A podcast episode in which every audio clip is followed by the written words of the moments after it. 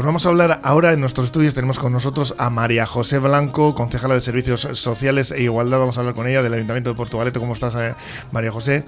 Muy bien, encantada de estar aquí, Joseba. Estamos hablando antes de todavía las secuelas de la Virgen de la Guía, que salió todo perfecto, todo muy bien, todo muy limpio al día todo siguiente. Estupendo, a pesar de tener miles y miles de personas en Portugalete, la verdad que todo fue sobre ruedas muy bien y con un ambiente muy sano y de diversión muy sana, ¿no? Que es lo que queríamos. Que es de lo que se trata, ¿no? Además, eh, yo decía antes que, que vi que bien venía esa brisilla, porque hizo muy bueno, pero con tanta gente aglomerada Sí, se, se sí, agradece, sí. ¿no? Y un, un día fantástico también. Bueno, vamos a eso, ese plazo que se ha abierto ya para solicitar ayudas al fomento del euskera en Portugalete.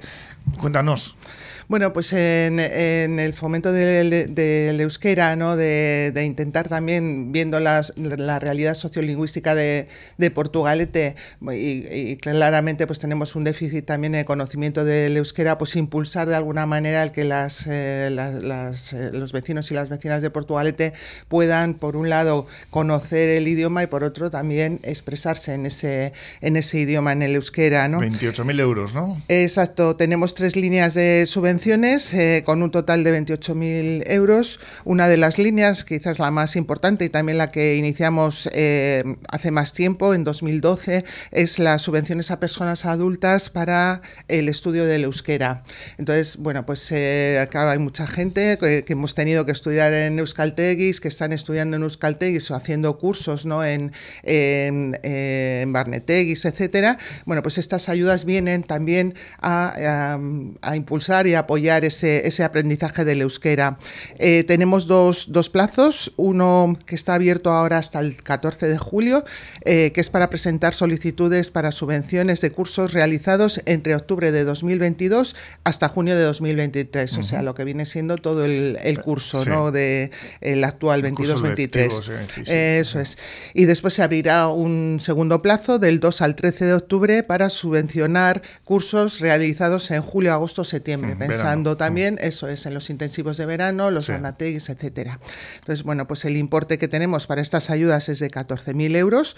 Eh, se prima también, eh, se beneficia el que las personas eh, solicitantes hayan estudiado en euskaltegis públicos, que es también, bueno, pues al final es un recurso Que el que tenemos municipal, efectivamente. Entonces, bueno, pues intentar también apoyar ese trabajo desde el Euskaltegui municipal, que se cubriría pues un 100% de los gastos de, de matrícula del Euskaltegui municipal y hasta un 80% en los Euskalteguis privados, homologados. ¿Vale? Y la cantidad máxima que se concede son cu- 400 euros. 400 euros. Eso es. Ayudas económicas para rótulos y páginas web también euskaldunes o bilingües y subvenciones para la realización de actividades en euskera en Portugalete. Eh, Sería este presupuesto, ¿no? que Eh, decíamos. Eh, sí, tenemos aparte como una segunda línea de, de subvenciones, pues la las del apoyo a establecimientos de comercio, hostelería y servicios para la euskaldunización también del paisaje lingüístico, que sea por los rótulos, las páginas web eh, que, que tienen los, los establecimientos, pues que puedan estar también en, en- en idioma en, en euskera, Sí, que muchas veces tiene un coste adicional que te lo puedes pensar. Dices, bueno, pues lo pongo solo en castellano que todo el mundo lo entiende, ¿no? Sí, de esta manera, pues es un incentivo, ¿no? Eso es, y bueno, pues se, se- también se, se ayuda, eh, se apoya para la instalación de, de rótulos, eh, tam- para la realización, la euskal- euskaldunización de las páginas web y eh, también para la adopción del dominio .eus. ¿Vale? Entonces, en esas tres eh, modalidades se puede, se puede uno acoger a estas ayudas que también tienen como plazo hasta el eh, 2 de octubre, en este caso. ¿vale? El plazo es más amplio, más amplio y tenemos en estas líneas 4.000 euros de, de, de- Sí, de subvención. de subvención, efectivamente, de, 4.000 parti- de euros. partida económica, sería, que no me salía. mm, 4.000 euros de máximo sería, ¿no? En, en total, para todas las ayudas. De hecho, bueno, se, se viene, estas ayudas, por ejemplo, la de rótulos es- ya se implantó en 2013 y se viene viendo un poquito el ritmo de, de solicitudes que hay. En todos los casos, en, en las tres que vamos a comentar, las tres, las tres líneas de subvenciones, nunca se ha llegado al, al tope de, de la partida económica disponible, con lo cual, bueno, pues se mantiene. ¿eh? ¿no? 4.000 euros, que parece poco, pero... Parece poco, pero sí, eh, no, claro, no. hay tampoco tanto, tanto movimiento.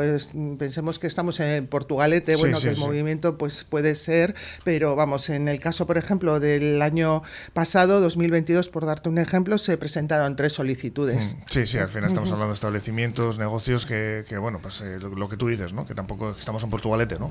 Y que tampoco son todos los ciudadanos, en este caso, los que se pueden presentar. Exacto, exacto. Y después ya una tercera línea, ya por terminar con la, con la información de las ayudas, es las subvenciones para la realización de actividades en euskera, en Portugalete y siempre pues para entidades sin ánimo de lucro. Entonces, en ese caso, pues también lo que se intenta es fomentar eh, que dentro de las asociaciones de las entidades sin ánimo de lucro, pues que también promuevan actividades en, euskera. Y para esto, pues tenemos una, una partida de 10.000 euros. Y por otro lado, mm, también estáis preparando los programas eh, de la siguiente temporada ya, ¿no? De sociales. Ah, sí, ahora me cambias a, servicios sociales. Sí, efectivamente. En el ámbito de servicios sociales estamos ahí también. Ahora mismo las personas usuarias de los centros sociales están en, plena actividad también de verano. Bueno, hay muchas que también, bueno, pues se van de vacaciones, eh, se van a, los pueblos o a los lugares de, de vacaciones, pero las que se quedan, que son también muchas, bueno, pues también quieren y les gusta que se les proponga actividades en grupo y de hecho, bueno, pues aprovechamos esta temporada estival pues para hacer sobre todo muchas salidas, mucha actividad en la calle, de ejercicio o de paseos, etcétera, y también, bueno, pues senderismo, salidas, excursiones y que son muy bien acogidas. Pero mm, sin dejar de tener en cuenta que hay otras personas que por su sus capacidades, su, eh, lo que le permite, ¿no? Su, su, movilidad, pues igual no pueden hacer ese tipo de, de salidas y necesitan también pues actividades dentro de los centros sociales. O sea que mantenemos una actividad para, o sea, un, grado de actividad dentro de los centros sociales con actividades también pues más lúdicas de lo que viene siendo habitual eh, durante el curso y pues muy divertidas también. Eh, pueden ser cineforums, concursos, talleres de memoria, em, eh, otro tipo de, actividades que dan continuidad a lo que es el programa del curso, pero que se hacen con, un poquito más de, diversión y de, de, aspecto lúdico. ¿no? una programación especial para verano, ¿no? Eso es, eso es. Y sin olvidarnos de, que, bueno, ya el equipo está preparando el programa también del curso que viene, 2023-2024, mm. efectivamente, que tiene que estar listo y preparado pues para que las eh, inscripciones inscripciones se hagan en, en septiembre y poder empezar en octubre pues todos, toda la programación. Y para eso, pues como te comentaba también, eh, se hace de una manera también muy participativa. Mm. No, tenemos, por un lado, un consejo de mayores en el que hay representación, dos personas por cada uno de los centros sociales, además de asociaciones eh, de personas mayores y, y, bueno, pues técnicos y técnicas municipales que están en el, en el consejo de mayores y ahí también se proponen, se debaten, se hacen propuestas también de mejora. Entonces, en ese sentido, bueno, pues tenemos muy en cuenta también lo que las personas mayores nos, nos trasladan mm. y el contacto del día a día en los centros sociales que es constante con el equipo, con nosotros y bueno, viendo un poquito el grado de interés que pueden tener las actividades sin perder de vista tampoco los objetivos, ¿no? Porque al final lo que hacemos no es un programa de diversión, sino un programa para el envejecimiento activo, para la promoción de la salud de la, para la estimulación cognitiva, para que bueno, las personas mantengan al máximo sus capacidades el mayor tiempo posible. Bueno, pues sin perder de vista ese objetivo, pero siempre también intentando que las actividades agraden a la gente, que, que sean del gusto de la gente. ¿no? Y en ese sentido, bueno, pues tenemos yo creo que, que una oferta de, de actividades tremendas. La iniciativa muchas veces también la cogen las propias personas mayores que hacen propuestas que quieren también a lo mejor promover ellas mismas más una, una actividad y llevarla a cabo. Entonces, bueno, también eh, impulsamos y apoyamos también todas estas iniciativas. Y además, eh, recientemente que contaba con otro centro social, ¿no? Para responder a la Bueno, eh, está claro que, que, los centros sociales cada vez están más demandados. Tenemos una población de unos 3.000, unas 3.000 personas usuarias habituales de los centros sociales de Portugalete, que, bueno, pues es una población para la, mm, respecto a la que tiene Portugalete muy importante y que ya pues nos desborda los, los centros. Entonces, eh, eh, Repelega en concreto es un barrio muy populoso con una población mayor muy, muy grande y que ya, bueno, pues se nos está quedando pequeño, se nos están quedando pequeños los dos centros que tenemos, eh, Villanueva y Repelega, San Cristóbal, y estamos ahí ya en vías de poder tener un, un nuevo centro social que, bueno, pues que cubra las demandas y que además, bueno, pues fomente toda esa vida comunitaria que también el barrio de Repelega pues, pues tiene, ¿no? Un barrio populoso y además tenemos por aquí a Marian Cañevano que vive en Repelega, siempre la defiende como, bueno, ya sabes, aquí todo el mundo se quiere independizar, el barrio independiente, no sé qué.